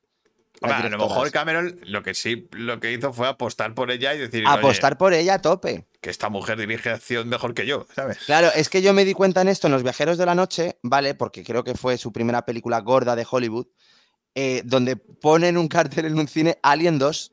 Y dije, ¡Anda! Dije, mira que el James Cameron que la ha metido aquí. La ha metido ahí. No sé. Claro, no sé, pero bueno. Inma dice, a ver, señores, las Ay, mujeres en que dirigieron a las sombras, acordaros de la mujer de Hitchcock. Mm, Eh, hombre, no sé yo, ahí esas, esas, esos marujeos ahí ya no sé. Si la mujer de Hitchcock dirigía en la sombra. Eh, Detroit está en filming, dice Inma. está en filming. Oscar Pues dice, se dice que la mujer de Hitchcock tenía una mente privilegiada. Eso sí, que Hombre. dirigiera las pelis ya es otra cosa. Mm. Ana Laura, James Cameron y ella estuvieron nominados a dirección en el mismo año, ¿cierto? Sí, claro, y ganó, y ganó ella por Entierro Hostil. Y ganó ella. Hmm. Pero ahí estaba. Que dije, toma James Cameron, y estaban separados ya, creo ahí. Sí, estaban separados. Sí, estos se separaron pronto. Hmm. I think. eh, Oscar Sánchez. Suya fue la idea de los es- espantapájaros. Ah, no, de los estropajos. Un momento, a mí esto me ha encantado. ¿De Hitchcock's Bride? ¿Qué? Ni, idea, ni ¿Qué coño es eso, Oscar? Ni idea. Y dice que no, el primero que le dio pasta para lo de los vampiros fue David Lynch. Hostia, qué fuerte. Pues yo no sabía eso. Hostia, qué guay eso, ¿eh? Yo sé que, a ver, yo había escuchado ha que. James Cameron sí que había como ayudado un poco a darle dinero también al tema de, de los viajeros de la noche. Pero David Lynch, ni, vamos, esto me ha dejado todo loco. Ana. Laura dice, ya habían pasado dos mujeres por Cameron. Eh, Cameron ya, vamos. Hombre, había estado con... Con Gina, de- no, no, Con- es Rennie Harlin. me No, con la de. Terminator, con Sarah Connor. Con Linda Hamilton. Con Sarah Hmm. Connor. Sí, con Linda Hamilton. Ah, Es que qué vale. hombre más difícil tiene que ser, ¿eh? Madre mía. Bueno. Esa dice Sofía Coppola. Anda. Mm. Ya hablaremos de Sofía Coppola. Pero bueno, yo quiero reivindicar de aquí Días Extraños como gran peliculón de ciencia ficción dirigida por una mujer, de las pocas que hay, además. Mm. Porque igual, esta tía, además de atreverse con acción, se atreve con ciencia ficción de la dura, además. Y, y cómo la dirige. O sea, qué manera de contar la historia. Qué guay. Es de las... Pues es que me parece de las mejores pelis de ciencia ficción de los 90. Pero de largo. A ver, explicadnos lo de Scotch Brite, porque, eh, a ver, aquí se, Ana Laura y Oscar lo entienden. No, que sí, que ha hecho un chiste, claro. Ah, bueno, vale. Estropajos Hitchcock Brite. Vale, hostia, vale, vale. Scotch vale, vale. Ya está. Así que, bueno, reivindicamos desde aquí Días Extraños, Catherine Días extraños, Bigelow, peliculón. como la gran, pues casi la gran heroína del cine moderno, Sí. que ha conseguido lo que no había conseguido nadie. Sí, es que ha, ha conseguido lo que no ha conseguido nadie esta señora. Por Ninguna eso mismo, que todo mi mérito y todo, o sea, todo mi aplauso. Por y- romper moldes de todo tipo, porque es que Y por favor, id al cine a ver sus pelis. O sea, ya está bien. es verdad que, Es que, es que eh, es más, lo de En Tierra Hostil fue un caso muy extraño, porque En Tierra Hostil se había estrenado eh, en Cannes o como hacía dos años, y poco a poco se fue estrenando eh, como por pequeñas salas, y la gente diciendo, esta película tiene que ir a los Oscars. Y al final al fue final a los fue a los Oscars, pero pasado casi dos años. Hmm. Dice final Inma ganó. que, que Mm. ellos hicieron un especial de la Bigelow en el programa Sí. de suyo de Petricorn. Sí, sí, sí. Dice, el metaverso de, brico, de bricocharlas y los, y Y los, inútiles de de cocina. Bueno, Ahí pues está. te toca, Manu. Vale, pues fíjate que lo acaban de mencionar. Yo voy a mencionar aquí A a Sofía Coppola. Coppola, que mucha gente es una persona, a ver, es una directora odiada y amada. A mí la verdad es que me gusta bastante, mucho, y mm, pues la tenía que poner. o sea, eh, la tengo que poner aquí. Es que Co- es ¿Eh? muy odiada por culpa del Patrino 3. Anda. Bueno, yo a mí lo del Paradino 3 ¿Pero qué culpa tiene ella de que su padre... Por eso mismo, ¿qué culpa tiene ella? Vamos, ninguna. Pero vamos, que sus pelis a mí me han gustado, siempre me han gustado, me han parecido como mínimo interesantes. Y yo tengo que decir, pues, por ejemplo, La Seducción, que fue de la, la última que hizo, ¿no? Eh, bueno, en 2017, sí. Eh, con Colin Farrell, Nicole Kidman, que era un remake de la que salía Clint Eastwood. Y me pareció bastante guay la película, o sea, bastante claustrofóbica. Es como eh, Sofía Coppola metiéndose un poco en el modo thriller. The Bling Ring, que es la película donde son ladronas, que fue un caso real, que fueron lo de las chicas estas que robaban casas de ricos, incluida Paris Hilton, Ah, eso no sí, unas sabía. adolescentes. Pues muy curiosa esa película, me gustó bastante. Luego, Las Vírgenes Suicidas, que fue su debut y fue cojonudo, la verdad. Y estaba entre dos, y me voy a quedar con la típica, ¿vale? Eh, y es que, a ver, María Antonieta, he de decir que me gusta mucho, me gusta, es que me, me enamoro de esta película, me tiene absorto. Pero Los in Translation Los Installation. me puede, me puede un montón. Eh, un momento, ¿y por qué no leíste el folleto de marketing directo que te pasé? ¿Pero qué estáis hablando? Y encima de guapa había sido modelo y actriz, era niña de pasta. Uy, por favor. Está en Netflix de Bling Ring. Sí, está en Netflix de Bling Ring. Y yo la recomiendo mucho. Y nada, dejad de hacer aquí, madre mía, o sea, vais a spamear todo el chat, cabrones. Nada, nada, que spamen, no lo vamos que a leer. spamen. No, No, lo ya está, no os leemos. No lo leemos. Ahí está. Eh, bueno, comentaros eso, Los in Translation. Qué peliculón, qué momento, en qué momento la vi. Me pilló, no sé, en la adolescencia quizá, y es que a mí me enamoró. Me dejó que todo el mundo, joder, que lenta, que no sé qué. A mí no se me hizo nada lenta, me metí de lleno en ese mundo horroroso. Horroroso. Porque sí. Es horroroso de estar solo, de la soledad. Deprimente. De- Sí, deprimente de estar completamente solo en un sitio que no, que no estás contento. O sea, que no te Bueno, un gusta. sitio que además es que es- estás fuera del sitio. o sea, estás, fuera de lugar. Estás estás fuera de lugar. descolocado. Y ver esas dos personas que se apoyan. O sea, que es una historia de amor, no es nada sexual y todo eso es de amistad. Bueno, de amistad y de amor que va más allá de eso. Porque Sí, al es- final, es- ya- yo lo veo como una historia de, de dos mm, solitarios que se necesitan. que como están solos se necesitan, pero simplemente por necesidad, no ni siquiera porque haya un amor ahí latente. A ver, yo no sé si es un chiste esa o, por- o qué, pero dice, Los in Translation no la encuentro en ningún lado. Em, yo eso, si no, a ver, te digo dónde puede estar, si está en algún lado. Joder, está, está en Movistar Plus. Eh, sí, si te interesa. Y nada, eh, yo flipé con las vírgenes suicidas, dice Inma, sabe hacer atmósferas como nadie. Ahí está el tema. Eh, no, no, no te preocupes, Inma, no te preocupes que a mí las vírgenes suicidas me gustó mucho, pero es verdad que Los in Translation sabe captar ese mundo de la soledad, ese mundo de, Dios mío, Es muy- necesito ayuda y que alguien me la dé. y es O muy sea, como- difícil, ¿eh? O sea, era Sí, muy sí, difícil y- y, hacerlo. sobre todo con el intimismo y con, y con magia, porque la película consigue magia, ¿eh? Sí, sí, con- no, ese final en el que le susurra al oído sin, Bueno, bueno, sin que bueno, nadie sepa momento- lo que le dice. y de- Sí, bueno, a mí ese final me parece fantástico, pero, hostia, pero por ejemplo cuando ellos dos salen y se intentan divertir fuera en un mundo que no, que no es, no suyo, Claro. em, me parece maravilloso. No sé, ya te digo, esas rutinas también. Es que todo para mí la película. A ver, tú me has dicho que no la volverías a ver. Me lo, has di- me lo No, porque la sensación que te deja es. mm, uf, Me deja muy plof. Entonces no, Pues no yo- me apetece ponérmela, como decir, venga, voy a poner una peli para quedarme plof. Pues a mí me gusta mucho. A mí me consigue levantarme la moral. Fíjate, es una película que para mí me da optimismo. O sea, el, el mensaje sí, la, la sensación no. Ya las emociones, quizá, Claro. bueno. No sé, a mí ya te digo, por entre la banda sonora, el eh, bueno, Bill Murray nunca ha estado mejor en su vida. eh, Scarlett Johansson, qué guapa está, Está aquí. guapísima. Dios mío, y ese primer plano con un culo, con su culo.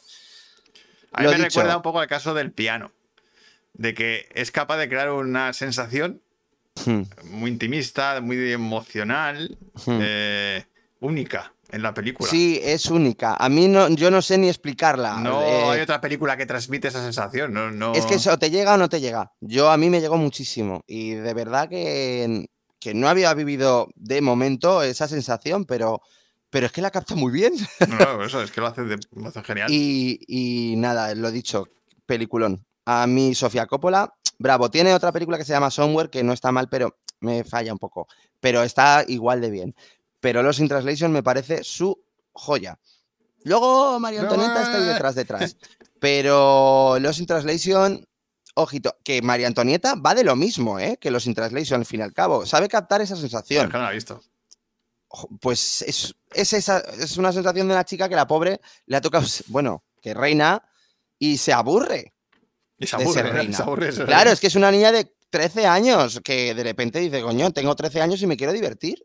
Mm, Pues. Así que sí. No, del piano, Ángel, ya hemos hablado. El piano ya ha salido, Ángel. Ya sí. hemos hablado, tú no te preocupes. El piano es una Eh, tú sigue con el piano. y eso, y bueno, la banda sonora, las canciones de los In Translation también son cojonudas, tío. Bueno, pero es que pero para eso Sofía Coppola siempre es la sí, hostia, ¿eh? Sofía Coppola es cojo. Bueno, las Vírgenes Suicidas tienen una banda sonora una también. sonora con Air que es. ¡buah! La Es tremendo. Pero bueno. Así que, pues nada, esa es mi peli. A ver, dice Inma, el momento cena con la actriz hablando de la limpieza de colon. Ahí ves real que está súper sola.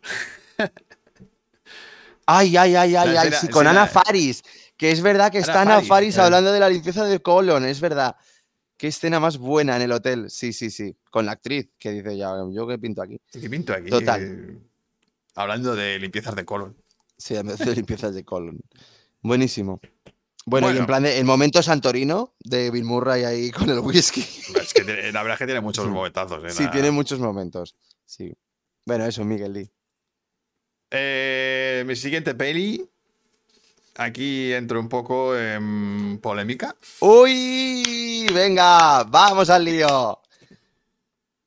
¿Por qué? Porque voy a poner lazos ardientes.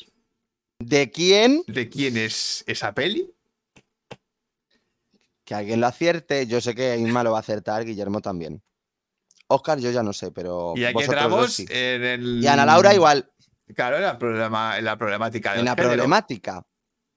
Porque esto lo dirigieron las hermanas Wachowski cuando todavía no se habían transformado en mujeres. Eran hombres en ese momento. Eran hombres en ese momento. ¿Pero son mujeres? Hombre, claro. Evidentemente sí. Hmm.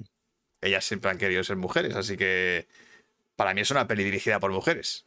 Vamos, mandanga. Ahí está, mandanguita. Así que Lazos Ardientes, que es un thriller negro de los la 90, hostia. acojonante. Ah, que no, has que no conoces a Ana Laura Lazos Ardientes. Pues ya te la estás poniendo porque es. Te va a encantar, te va a encantar. Vamos.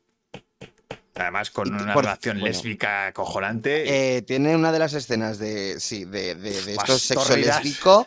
que yo- sí, sí. Que hasta yo me he puesto muy cachondo, ¿eh? De Es verdad. hostia, muy la- cachondo.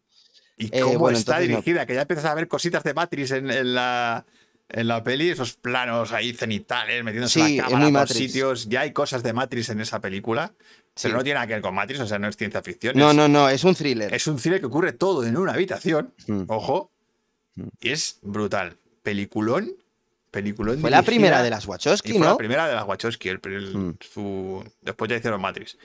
Hmm. Pero, Joder, pero también qué debut, macho. pero claro, esta es la, la A ver, eterna- eh, sale Gina Gerson y Jennifer Tilly. O sea, qué dos. Que dos, que dos. O sea. Pero eso, aquí. Yo, yo esto quería ponerlo un poco por el tema de que el género importa una mierda. O sea, que da igual. que dirija a un hombre, que dirija a una mujer. Si tienes talento dirigiendo, Sí, da igual. O sea, da igual que seas hombre o mujer. Eso no va a afectar a tu manera de dirigir. Era un poco reivindicar eso. La igualdad. en el- o sea, que, que nos tendría que dar igual. Que no y es que nos tendría que dar que- igual, que no igual de oportunidades para todos. Claro, que no, que no tendríamos que tener que hacer un especial directoras de cine, ¿sabes? Claro, sí, sí, sí. Sino que tendríamos que hacer un especial sobre las mejores directores, directoras del cine, pero ya está. No, Hmm.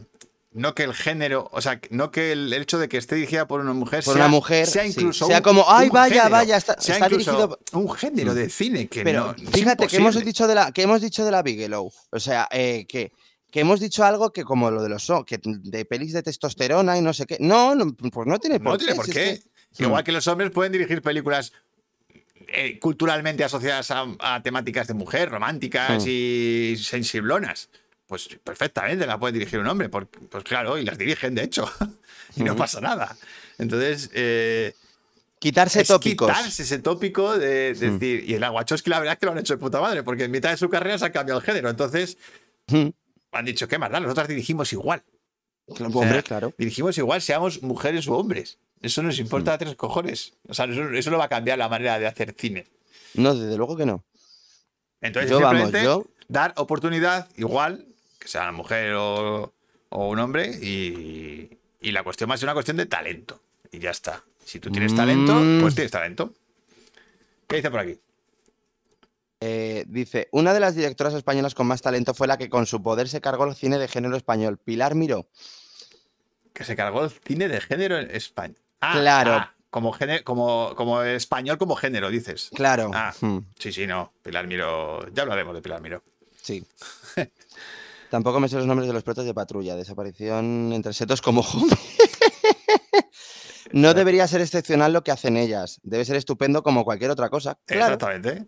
Justamente. Es- el, el ejemplo de la Wachowski es el mejor ejemplo porque es eh, han dirigido siendo hombres y siendo mujeres. Sí. Físicamente. las dos. Mm, Aunque ellas se sintieran mujeres siempre, pero el, pero vamos, que da igual, que es que el género no, no va a determinar tu mirada, no va a determinar tu manera de dirigir. Hmm. Eh, por eso todo este rollo de hacer festivales para mujeres, eh, al final lo que estás haciendo es encorsetarlo, ¿sabes? Es como, como, como hacer como que el cine de mujeres es un género. Y no es un género. Y no es un género. Que va, que va, que va, Claro, que va. Y lo que hemos Mm. hablado, que hacen en Bigelow es una tía que te hace unas películas de acción que flipas. Y eso es género de, eso es género de mujeres. es una peli de mujeres o de género de mujeres. Pues. Uy, Javi, eh, dice, Pilar Miró de hecho acabó con el rollo pajares y exceso, pues destape. Hmm. sí, Claro, no, sí. eh, Pero también acabó con otras cosas. Acabo eh, con y muchas eso- cosas, Pilar Miró. Es que eh, Pilar Miró Es entró como un elefante en una cacharrería. Claro, es que eso también es relativo. Porque sí, vale, terminó con eso, pero es que terminó con otros géneros, el de terror y, bueno, también, ojo. Bueno, eso. El gore. direct- Sí, y gore. James, Fra- Je- James Franco, precisamente. Eh, los directores de cine tienen que torear con muchos toros a la vez, con el equipo técnico, con los actores, con producción, claro. Claro. Hmm. Carmelo Gómez en El perro del hortelano, de mis interpretaciones favoritas, y la dirige y la miró. Sí, sí, a ver, que Pilar Miró tenía un talentazo, ¿eh? Ojo. Dice, lo- las Wachowski también han arruinado a todos los productores con Speed Racer, Oh. Destino Júpiter y Matrix Resurrection. A ver, desde luego, sí, pero. Pero mira, yo que me. Y bueno, con el Atlas de las nubes, cuidado también, que ¿eh? sigan con Cloud Atlas. arruinando, por favor. Pues yo también, que le sigan arruinando, me da igual. O sea, yo. Eh, me da una rabia, te lo juro, verdad, porque estas porque- señoras están adelantadas a cualquier época. Están demasiado adelantadas, de verdad. Porque Sí, pero bueno, y yo soy defensor, bueno, a ver, no defensor del todo, mm, de Matrix Resurrections. Tiene cosas buenas y tiene cosas malas. Pero oye, que me den más pelis así, coño. Matrix Mm. Resurrection es, existe sobre sí misma. Sí. mm, Se ríe, yo creo que la propia Lana se ríe de, mm, de la propia peli. o sea, Sí. Total. dice, bueno, mira, primero voy a decir lo que pienso en la primera parte de la película. Es como voy a decir Dice- lo que pienso.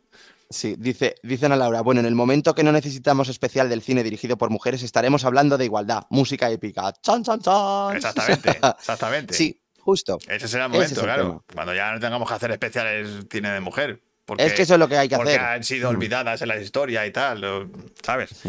Que yo creo que ya empieza, ¿eh? O sea, ya, empieza, ya, ya empiezan las mujeres a estar ahí, ahí, o sea, al mismo nivel. Simplemente, pues tienen que decidir tomar la decisión de decir, quiero ser directora y puedes. Ahora puedes, tienes acceso, puedes hacerlo. Bueno, a ver, de, eh, estás, Inma, estás hablando tú de Júpiter Ascending, ¿no? Supongo, el destino de Júpiter. A ver, esa es bastante mala. Esa yo no la Pero hizo una space opera, una space opera, dijeron, venga, vamos a pasárnoslo bien y que nos den dinero. Yo, Ya, esa, toma por yo esa no la he visto, pero creo que es la peor, ¿no? Que Es hecho. la peor, es la peor. Pero bueno, oye, te lo pasas bien, ¿eh? O sea, al fin y al cabo. Pero todo lo demás, Speed Racer es la hostia. eh, Ay. el ala de las nubes es de lo mejor que se ha hecho en, esta, en este siglo. O sea. Mm. eh, y menos Matrix Resurrection, que es un poco así. Aunque Sí. tiene un par de ideas guays. El resto, eh, maravillosas. Pero ojo a Sense Ace. O el sea, Sense8, el Sense8 es, Es fantástica. lo mejor de la ciencia ficción en- también en un montón de Vamos. años. Joder. Sobre todo la primera temporada. Bueno, tú solamente has visto la Y primera. yo solo he visto la primera, pero hostias. Ojito, ¿eh? Sí. Dice, bueno, que leí en fotogramas que las Wachowskis pesas preparan el remake de Sanadu. Ojalá. Pues que lo preparen, Ojalá que lo lo preparen, por favor. que lo preparen. La Chloe Sao. mm, Bueno, aquí. A ver, a ver, a ver, a ver. A ver. Júpiter Ascen- Ascentender la ponen en los recreos de Alcalameco. Espero que nos lleves a todos a verla, Oscar. Hombre, absoluto. Tienes que invitarnos. Tienes que invitarnos, Oscar, el día del estreno. Sí, Mira, pero hasta lo, que ahora. dice, lo que dice María, que dice, sí, pero hasta ahora las mujeres no han tenido la misma difusión. Hasta Hmm. ahora. Es decir, Hasta ahora. Hasta ahora. Hmm. Es verdad que Catherine Bigelow es un poco la que cambia un poco Sí, todo la que lo ha cambiado. Lo ha Pero- cambiado. Mm. Pero también es verdad Hmm. que, que ahora mismo el- las mujeres tienen el mismo acceso a, a ser directoras que, que un hombre. O sea, puedes Sí. estudiar la carrera y de hecho yo me acuerdo en la escuela había más mujeres que, que hombres en la escuela. Mm. Eh, entonces, mm, que se las promocione o no, no, no depende del género. Depende de, de tu talento. Si tú diriges bien, vas a triunfar. Ahí, eso, eso está claro. O sea, Total. Y da igual que seas Eh, hombre, mujer, perro, gato o, o rubia. O sea, te va a dar igual. Ahora. Hace, Ahora. hace Sí. unos años no, claro. Claro. Unos años no. De hecho, ahora hablaremos de eso. Eh, la época Sí. dorada de Hollywood, que eso era. Ahí no entra una mujer ni de coña. Hombre, es lo que he dicho yo. Si hacen un remake de Sanadu, invita a Oscar. Está absoluto. Vamos. Todos al cine. Hay que hacer un especial, ¿eh? Ya. Hombre, hay que hacer un Shadowcast. O sea, esto está clarísimo. un, una- Eh, un visionado de Sanadu en directo aquí en Ha dicho, Javi ha dicho la Chloe Sao, que bueno, que ganó el Oscar el año pasado por Nomadland, también talentosa. A mí, mm, a mí ella sí que me parece un poco sobrevalorada. No me a mí ni Nomadland no me terminó. A ver, que yo entiendo que a la gente sí, lo entiendo, ¿vale? A mí no me tocó, pero con Eternals, ¡ay, Dios! Pero bueno, eh, eso. De hecho, está. llevamos dos años donde han ganado directoras. No. Eh, Dos años, sí, el año Ah, pasado ganó perdón. Nomadland y este año el Poder del Perro. por eso, Bueno, Jane Champion. por eso que llevamos dos años donde están Sí, sí. ganando directoras. O sea, Sí, sí, es un total. símbolo de que las cosas están ya equilibrándose. Anda, dice, vamos a hablar de la Coiset ya y su anuncio de Busco Ajax. Mm. Bueno, dice Oscar que invita a la sesión nudista, amigos. Vamos allá a todos. Di que sí. Eh, Bueno, pues te toca, Manu. Vale. Pues yo voy, ya voy a ir un poquito a lo que quería, ¿vale? Y voy a mencionar, pues, una directora española. Y no, no va a ser. No es Coiset. No es Coiset. Tampoco. A ver, Coiset tiene buenas pelis, eh, sin duda. Y tiene. em, Es más, de Coiset tengo aquí apuntada unas cuantas. Tengo apuntadas las que he visto y que me hayan gustado. Porque Coiset también tiene alguna mierdecilla por ahí que tela. Que son dos: La vida secreta de las palabras y Mi vida sin mí. O sea, esas de Coiset me flipan. Ahora, el resto ya algunas no. Pues voy a mencionar a una que se llama Paula Ortiz. ¿Y quién es Paula Ortiz? Eh, pues es la directora de La novia, la película con Inma Cuesta, con Asier Sandía y Alex García, de que, vas, que hace una adaptación de Bodas de Sangre. Aquí. Me pareció brillante, brillante esta película. O sea, mm, en muchos aspectos. O sea, adaptar una novela de Lorca tal y como lo hace, de forma moderna, pero también clásica, eh, con un tacto, una sensibilidad y sobre todo una adaptación de texto que es cojonuda, no te desentona nada porque las frases, los diálogos son la obra de Lorca. Son la obra de Lorca.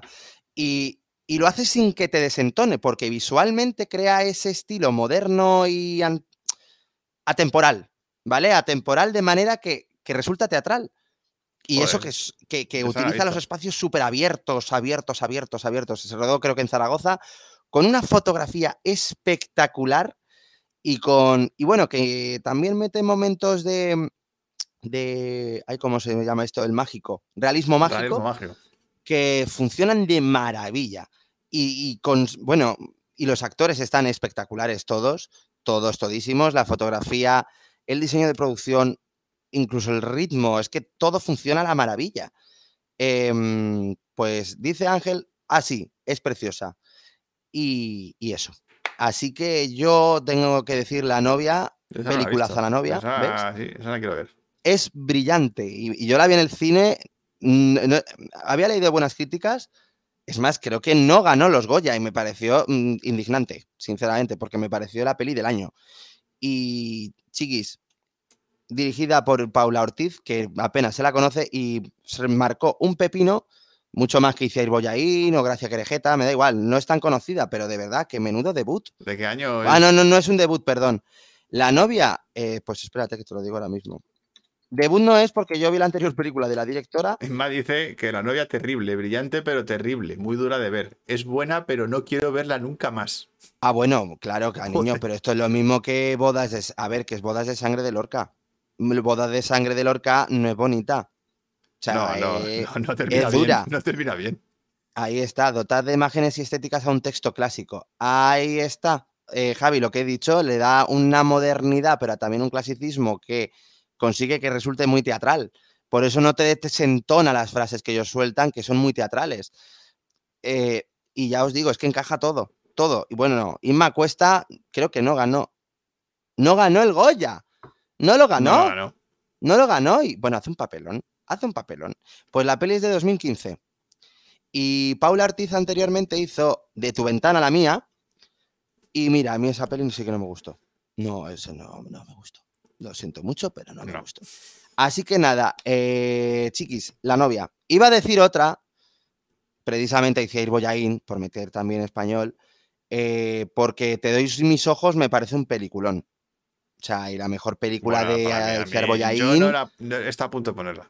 Claro, yo estaba entre esa y la novia ha dicho, joder, venga, vamos a proponer aquí nuevos nombres, coño, que, que hace falta. Me parece valiente esa peli. Te doy mis ojos, muchísima. Em, y nada, que la novia. Peliculón y nada, a reivindicar a Paula Ortiz, hombre. Hmm. Muy bien. Mm. Bueno, pues yo me voy a mi número uno, que me ha costado decidir, pero. mm, Pero creo que. Luis, perdón, Luisa Gabasa, qué pedazo de actriz en la novia. Ah. Y ya está, y mejor fotografía, merecidísimo, ya está. que por importancia histórica eh, de aquí de España, pues ya habéis nombrado a Pilar Miró Ah, y sí. su crimen de Cuenca, de 1980. Uy, uy, uy, el crimen de Cuenca. Película que tiene el privilegio, por decirlo de alguna manera, de ser la, prim- la primera y única película Sí. censurada legalmente de la democracia. De hecho, esta, Censurada legalmente. sí, esta película cambió la ley. Hmm. que es curioso, es, o sea, es, es una película que cambió la ley del país. o sea, Hmm. la, ley- la ley de la censura de, de- de España en ese momento, en los 80. Hmm. Estuvo prohibida. De Sí, hecho, sí. la- se estrenó en Cannes. O sea, el, Primero, el claro. estreno fue en Cannes Mm. primero. Y luego ya llegó aquí, pero bueno, pues porque no la dejaban estrenar y entonces tuvieron Hmm. eso provocó que, que el Estado mm, dijera, oye, tenemos que cambiar las leyes de la censura Claro. porque, porque están, seguimos con las de Franco, ¿sabes? Claro. Entonces. eh, A ver, también te digo una cosa, el crimen de Cuenca es muy bestia, ¿eh? Sí, pero era, Mm. era sobre todo porque ponía muy mal el- el- a la Guardia Civil. Claro, sí, las Entonces- ponía como el culo. Las ponía, Joder, las ponía como el culo, que si los ponía mal. Claro, Joder. era- estamos torturando aquí a un inocente. No, Vamos, o sea, si has visto, si has- sabéis la saga So, ¿no? La SAU. Pues básicamente el crimen de Cuenca es un precedente. Entonces, es, claro, es que es una peli muy revolucionaria en muchos aspectos. Mm. Entonces, primero en el histórico, porque eso, pues es la primera película censurada en democracia, cambió Mm. la ley, y luego es que cinematográficamente es una salvajada. Es muy Es bestia. Mm. muy bestia. Es una película que aquí en España no se había hecho nada parecido. No, no, nada no. parecido, que fuera. Bueno, tan- Jess Franco quizá no, pero no tan realista. tocar. No, pero no tan realista. No, de forma realista Claro, no. O sea, de forma Mm. fantástica y tal, Claro. pues sí, pero de forma realista, casi, casi documental. Mm. O sea, donde lo que estás viendo te lo crees todo y encima sí, sí. te están diciendo que ha sido un caso real, Un caso real. pues mm. ya es que estás en el cine mm, desesperado, o sea, viendo, viendo lo que le están haciendo al pobre, o sea, A mí me pareció terrible. O sea, ¿ves? terrible. Esa- esta película sí que no volvería a verla. es terrorífica. Ahora, me parece buenísima. Me parece un peliculón, pero Peliculón, hostia, ¿eh? con, un, con un desarrollo de personajes, con una dirección, o sea... Aquí Pilar Miró es que se quitó el sombrero por todos lados, dijo, dio un golpe en la mesa, dijo, Sí, sí. A Toma tomar por culo. todo. O sea, aquí yo soy la mejor directora de Europa. o sea, ¡pum! Sí, sí. O sea, es acojonante. O sea, historia. Yo, yo tengo escenas aún aquí grabadas, ¿eh? No de historia del cine, historia del cine eh, y historia de España. O sea. Importantísima esta película a todos los niveles. Y Pilar Miró como el icono de la mujer directora española. O sea, fue Mm. el faro de, de todas las demás, de Ciar Boyaín, de, de Coiset, de todas las demás. Sí. Esta fue la, la madre de todo, de todo eso. Además, luego de todo lo que vino después, fue- claro. Mm. Además, luego también fue la primera directora en ganar un Goya. Mm. ah, eh, fue directora de Radio Televisión Bueno, Española. uno no, creo que ganó dos. Digo la el del Hortelano Claro, también ganó. te- te- creo que tiene dos, pero que la primera la ganó por el Perro Hortelano, ¿no? No, Miguel, el Perro del Hortelano es su, su Goya póstumo. Ah, es Goya póstumo, es verdad. Mm. Ahí ya se murió. Mm. No, bueno, pues sí, pero que tiene el. Fue la primera en ganar un Goya. No Mm. sé si fue por el Hortelano o por alguna otra anterior. No, no, por el, por el crimen de Cuenca. Porque en Cuenca no existían los Goya, mano. ¿Cómo que- ¿Pero qué dices, Miguel? Que el crimen de Cuenca no existían los Goya, mano. Que los Goya son del 87. Ay, es verdad. Pues no, 88. no, no, no, no. Pues entonces Pilar Miró, pues, pues no sé. Ahora Fue la primera eh, mujer en ganar un Goya. eh, Pues a lo mejor sí fue, pe- pero fue un, el Goya póstumo. ¿eh? Pues sería póstumo, pero que. Bueno, pero está igual, Bueno. lo ganó igual. Vale, lo gano igual, de acuerdo. Mm, Y como dice. Oscar, es verdad que aquí de Cuenca es para verla una vez y no Y no más. más. O sea, No, te apetece volver a verla. Mm. Es un sufrimiento a nivel de muy espectador agónica. muy agónico. Pero claro, es que hay, que- o sea, hay que verla una vez. mm. Hay que verla una vez. Para conocer la historia y para, para ver lo que hizo esta mujer con el cine de aquí, de este país. Que en ese momento era el Ay, ay, y todo esto. Oscar, ¿qué dices? La segunda parte que nunca se rodó se iba a titular Mirando a Cuenca. Ole, ole, ole los platillos. Ole, ole, los platillos, ahí van. Mm, Ah, no, esto es música sí. de fondo. di que sí. Chiste. Yo creo, pues yo creo, Ana Laura, que no, ¿eh? Pues yo creo que seguía viva cuando el Goya del perro. Es que creo recordar que yo esos Goya los vi y ella no, no sé si estaba ya muerta. Es que creo que murió antes de, de ver estrenada El perro del hortelano. Pero bueno, que esto ya son cosas. No sé. Yo estuve en el estreno del documental que se hizo ya mucho después sobre la película y, el- y lo que supuso el, el estreno y, Mm. y todo lo que fue el tema del legal, de distri- la distribución, que claro, no podían distribuirla en España, entonces era, bueno, todo el lío que hubo ahí. Una copia, una copia pirata que tuvo que ir a Cannes ahí en un camión escondido, o sea, hay una historia, madre hay una mía. historia detrás de la peli muy, muy, muy interesante. Así que Pilar Miró fue, pues eso, la gran directora de este país. Y que abrió el camino. A ver, que a luego estuvo la ley Miró, pero. mm, Bueno, sí, pero eso ya son cosas de política. Sí, eso ya son cosas. Pero bueno, dice Pilar Miró tiene una de detectives en la época de Franco. No lo sé. O sea, habría que, habría que tirar de hemeroteca. Ahí. Te toca, Manu. Vale, pues yo mi número uno, a ver, que no es que sea número uno ni nada. Eh, pues voy a deciros una directora. Se llama Maren Ade. ¿Y quién es esta señora? Eso, ¿quién es? A ver, estaba pensando, claro, no me vino a la mente, dije, hostias, que, que, que lo había dirigido una, o sea, eh, digo, no sabía si era director o directora, me, da- me daba igual, era un peliculón. Y claro, cuando me lo he enterado, digo, uy, la tengo que meter, la tengo que meter porque a mí me ha parecido una, o sea, cuando la vi, me pareció una de las mejores películas que he visto en este siglo. Es más, creo que es de mis, vamos, es, que es- me pareció brutal. O sea, fue la, para mí la mejor película de ese año, que fue, es una película de 2016, la mejor película de ese año. Para mí no hubo otra, no hubo rival. Y es Tony Herman. Eh, yo, para la gente que la haya visto. ¿No? Uy, Tony- Dios mío. Tony Herman, no sé cuál es. Tony Herman. Joder, que es alemana. Es una peli alemana No, no sé cuál es. que estuvo, que ha ganado premios a aburrir. Bueno, ganó eh, premios a aburrir. ¿Pero Estuvo. de qué año? Del 2016. O sea, si tú ves la lista de premios a los que estuvo nominado y, a- y a lo que ha ganado. ¿Pero cómo se tradujo esto? No, no, no, es que no se tradujo. ¿No se es tradujo? Tony Herman es Tony un Herman. nombre. Es un nombre. Pues no sé. Tony Herman. ¿Y de qué iba? No sé, es que no sé ¿De cuál qué es. va? Mira, eh, mm, son tres horas de película, del cual yo dije, qué miedo me da, porque es una, es una comedia drama. Bueno, es un drama, ¿vale? Con comedia. Pero es única. O sea, es que es inexplicable, ¿vale? Eh, y es un padre, bueno, un hombre que, que va a visitar a su hija, porque sí, la va a visitar a un país para hacer unos días y se da cuenta de que ella está muy sola, que no tiene nada, un poco los in translation, ¿vale? El tema está que el padre siempre es muy gracioso, ella es súper seca por el tema del trabajo, y el padre se inventa un personaje, del cual la hija empieza a jugar con él, con ese personaje que se crea el padre. Y es, Joder, qué raro. no, no, es turbio. un peli... No, no, no es turbio, no. es turbio. Es divertida, emotiva, a mí me Ah. hizo llorar, me hizo sobre todo de emocionarme y que y, te da un vuelco al corazón y sobre todo he llorado de risa con la película. Llorado de risa, de verdad. Tiene un clímax final Hostia. que es de los mejores clímax final que he visto en la, u- en la última década. Joder. O sea, no, no digo más, es que es única, es única. No, encima no es del humor fácil ni nada de esto. No, ¿Dónde no. está? ¿Dónde está Es para muy verla? Yo quiero verla ya. Eh, Tony Herman está en. Ah, pues mira, está en Filmin y en HBO Max. Ah, pues mira, esa la vemos. Son tres horas de película, ¿eh? De verdad, pensaba que se me iban a hacer bola porque dije, bueno, ya verás, tres horas.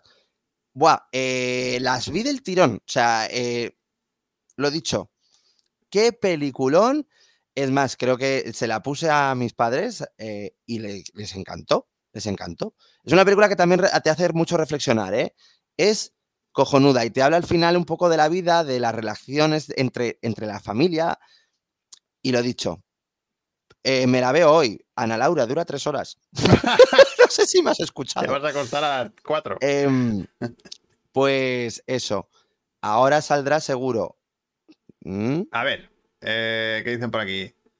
Ah, al final no han hablado de Lenny Riefenstahl, que a ti y a mí nos mola. Grandiosa, dice Oscar. Bueno, ahora vamos con eso. Bueno, sí, porque eh, vale, tenemos que hablar de directoras, de las que nos han hablado también, ¿vale? Y Bueno. eso, Tony Herman, peliculón, si no lo habéis visto, ya os digo, peliculones del siglo. Ok, Ahora vamos con los extras. Y Sí. bueno, aquí yo sí voy a nombrar algunas, pero luego voy a hacer un poquito de historia.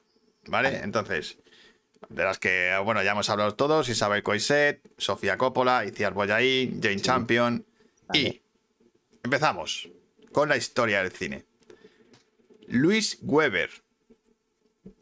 ¿Vale? Esta es, digamos, un poco la heredera de Ice Guy, o bueno, eran, eran de la misma época. Mm. Eh, pero Luis Weber tiene la primera película dirigida por una mujer, o largometraje de la época, ¿vale? Que dura, en realidad dura media hora, pero, pero ya en esa época se consideraba como largo, ¿vale? Luis Weber, muy importante. Elena Jordi. Nadie ha visto nada de esta mujer porque no se conserva nada. Pero es la primera directora española, Hmm. ¿vale? De- estamos hablando del año 18, por ahí. Eh, Lotte Reiniger. El largometraje de animación más antiguo que se conserva. Es suyo. Uh, Y es una mujer que se dedicaba a hacer animación. Hmm. Eh, Elena Cortesina. Primera directora española de la que se conserva material.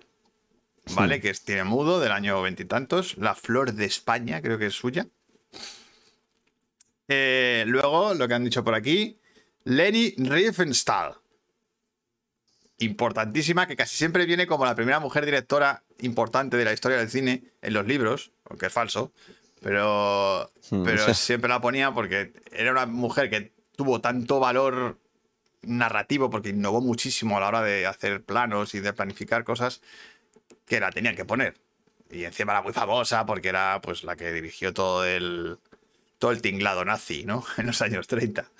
Eh, muy importante a nivel audiovisual, obviamente en sus obras pues son muy neonazis, pero ¿qué le vamos a hacer? Es lo que le tocó en su momento. Pero pero muy importante para el lenguaje narrativo audiovisual esta mujer. Eh, luego, la época dorada de Hollywood, ¿vale? Que es a partir de los años mediados 30 hasta los años 60, fue una época jodidísima para la mujer. hmm. O sea, no había directoras. Y de hecho, yo solo he encontrado dos, ¿vale? Que eran Mm.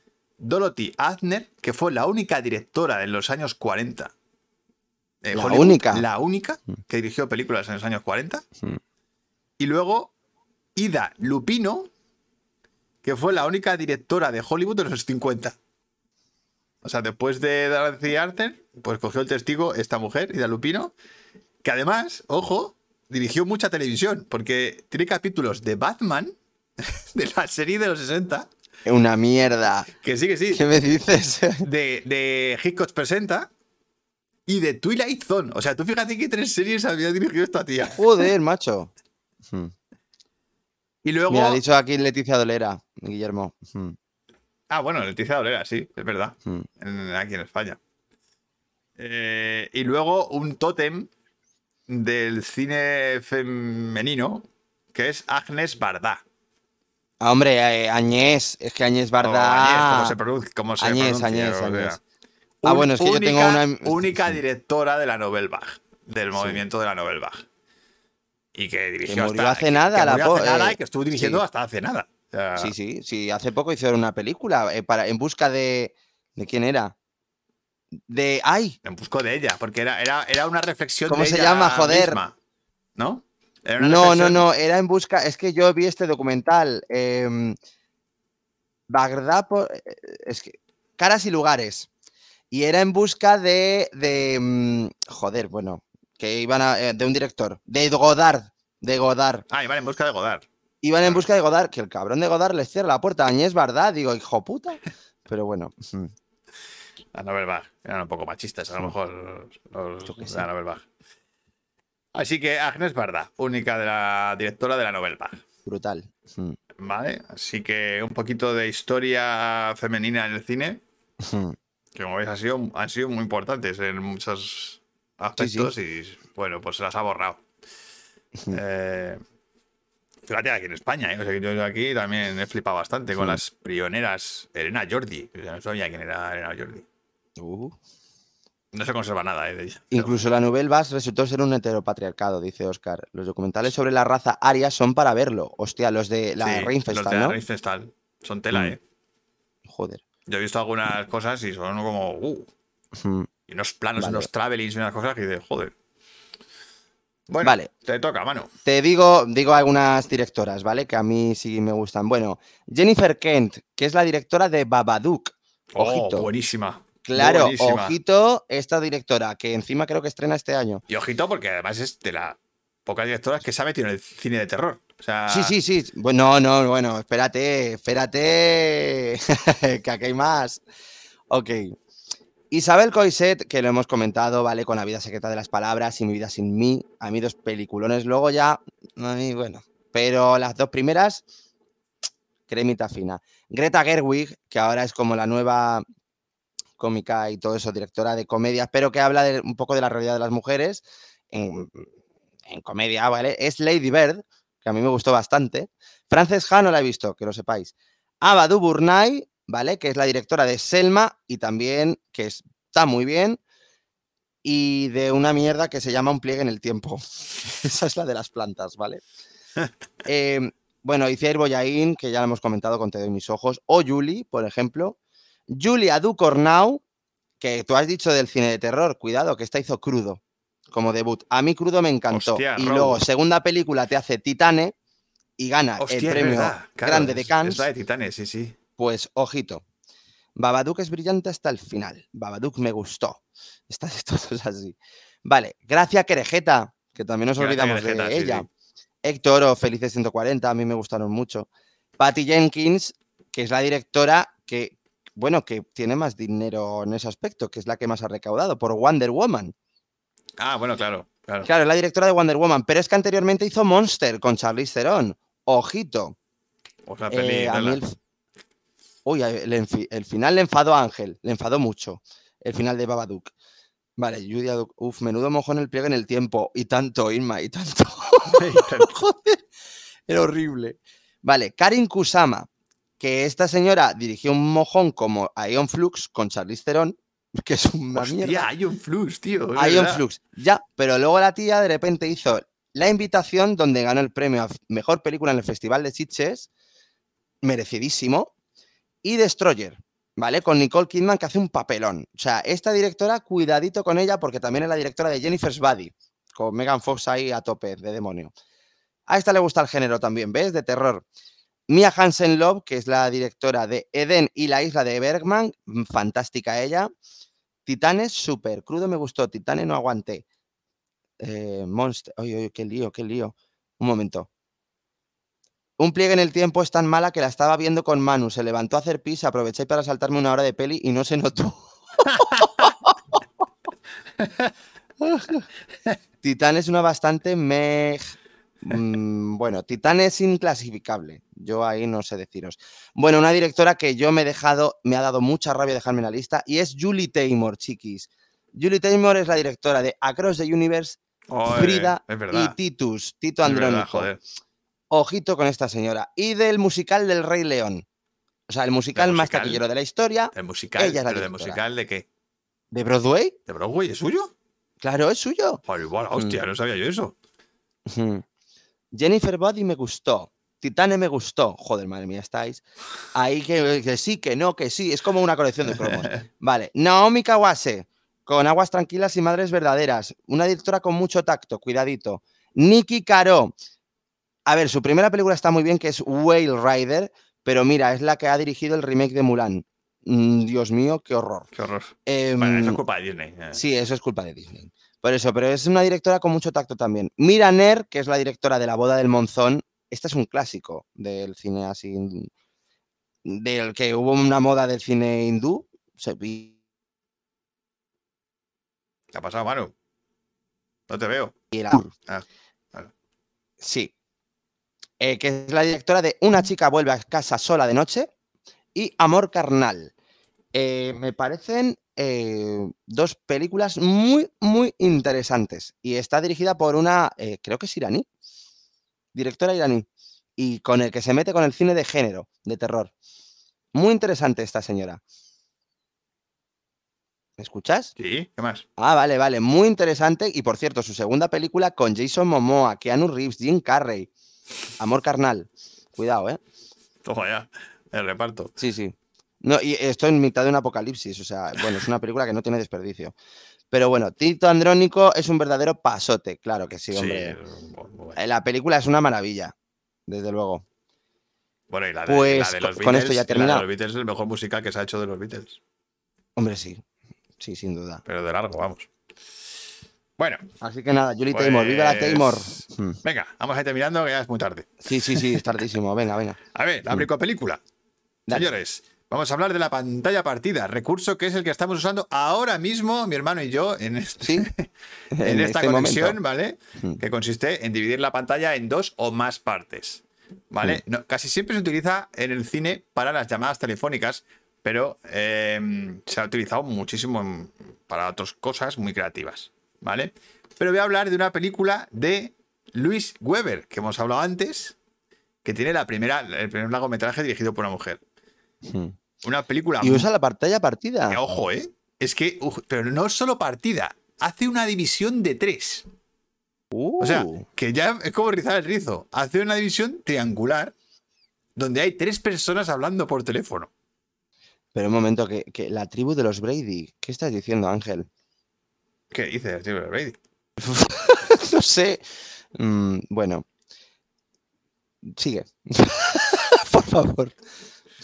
Bueno, eh, Luis Weber, 1913. Ojo, ¿eh? Es que es antigua de cojones. 1913. Una peli que se llama Suspense. ¿Vale? Dura media hora y Ujú. utiliza la pantalla partida y ya te digo, la parte en tres veces. O sea, parte en tres personajes distintos. Hace un encaje de bolillos ahí, que la época Ah. lo tuvo que hacer a ojo, porque tienes que calcularlo a ojo y poner negros donde, donde tiene que ir la siguiente toma. De hecho, se nota, porque las imágenes bailan un poquillo. Pero me parece una innovación que cuando lo ves dices, hostias, esto en 1913, una pantalla partida en tres. Dices, Ay, Dios. joder. Pues como las películas de los años 40, 50 que partían la pantalla y había varios personajes. Pues igual, pero casi, casi 50 años antes. Hombre, chiquis, a ver, un momento, es que están diciendo lo de la tribu de las Brady por la pantalla partida. Bueno, pero es que mm, se está poniendo mi hermano el ejemplo de pantalla partida hace ya 50 años antes. De 1913, que, es, que, que se Mm, te- a ver, 50 o más. O que para hacer la cuidadito, ¿eh? pantalla partida de esa manera, tú tenías que hacer los cálculos de dónde ponías la cámara para que lo negro encajara con lo que estabas viendo. O sea, que era muy complicado. Que era muy complicado hacer una pantalla partida de 1913. Con, Hmm. con una cámara que era de juguete. O sea, prácticamente era una caja con, vacía con un- una película dentro. Ay, por Dios, estáis hablando de, a ver, estáis hablando de muchos de ejemplos de pantalla partida aquí. Guy Ritchie, Sí, claro, Guy eh, Ritchie. Ava, eh, Golden, eh, mamma eh, mía. Yo qué sé. el Mira, Brian De Palma es el rey, Brian De chiquis, Palma a mí no me engañéis. Pero el, eh, yo qué sé, pues Requiem for a Dream, yo qué sé, es que hay muchas películas que utilizan la pantalla partida de Mm. manera muy, muy creativa. claro. Eh, y, esta, y esta tía, pues es seguramente la madre de este recurso. ¿vale? Qué fuerte. Y encima en tres, ¿eh? Es que claro, dices, no, lo, lo hacen dos. No, no, es que se, se mete en tres y hace un triángulo. Digo, joder, qué cabrona. Mm. Que te quedas ahí diciendo, hostias, ¿cómo ha hecho esto Joder. en 1913? Pues sí. Pues como dice Ana Laura, ahí estaba cortando con escuadra y cartabón para encajar. claro, es que, es que tienes que hacerlo casi con matemáticas ahí, o sea, muy complicado. Dice, había pantalla partida, está en los vingueros. Hmm, Sí, luego ya pues era más fácil de hacer. claro. Eh, Hazlo Pero tú, hazlo tú hay. en 1913, no te jodas. Ahí está, claro. Hmm. Con Bueno. unos palos. Hmm. Vamos con la frase secreta. Venga, dale. Eh, la no tengo ni idea La, ahora mismo. la frase secreta es de una peli Mm. que, vale, sí ha salido, ¿vale? Mm, bueno, creo que la vais a adivinar enseguida. Vamos allá. Estoy perdida. ¿Eso tiene arreglo? No, sí. Ya se arreglará. ¿De veras? Fíjate en ti. Gracias. Cuanto más sabes quién eres y lo que quieres, menos te afectan las cosas. Ya, es que aún no sé lo que quiero ser, ¿sabes? Quise ser escritora, pero odio lo que escribo e intenté hacer fotos, pero eran muy mediocres. Todas las chicas, todas las chicas pasan por una fase de fotógrafas y por querer un boli, ¿sabes? Y hacer fotos tontas de tus pies. Bueno, ya lo averiguarás, no te preocupes por eso.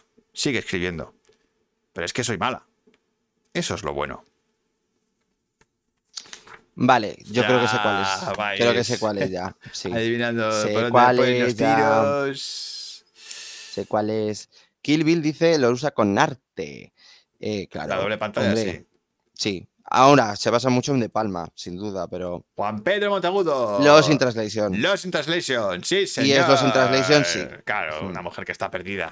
Los in Translation. Diálogo entre Bill Murray y Scarlett Y- Johansson. Sí, Scarlett Johansson. La verdad que está guay eso, ¿eh? Ujú. Dice, pero es que soy muy mala. Dices que eso es lo bueno. Ya. eso es- eso es- Bueno, chicos, pues hemos Uy, llegado. Qué difícil. ¿Qué? ¿Qué ha pasado? ¿Qué difícil qué? Qué difícil va a ser esto. Sí, sí, sí. Ah, hemos Sí. llegado al final del programa. Y ahora vamos a ver qué tema es el que vamos a hablar la semana que viene. Hostia, había empate. Tenemos un Claro, empate. por eso digo, qué dificultad. Tenemos un empate. Lo vamos a tener difícil. Tenemos un empate entre películas de ciencia ficción y asesinatos, asesinatos. escalofriantes. Pues en caso de empate, difícil. elegimos tú y yo, mano.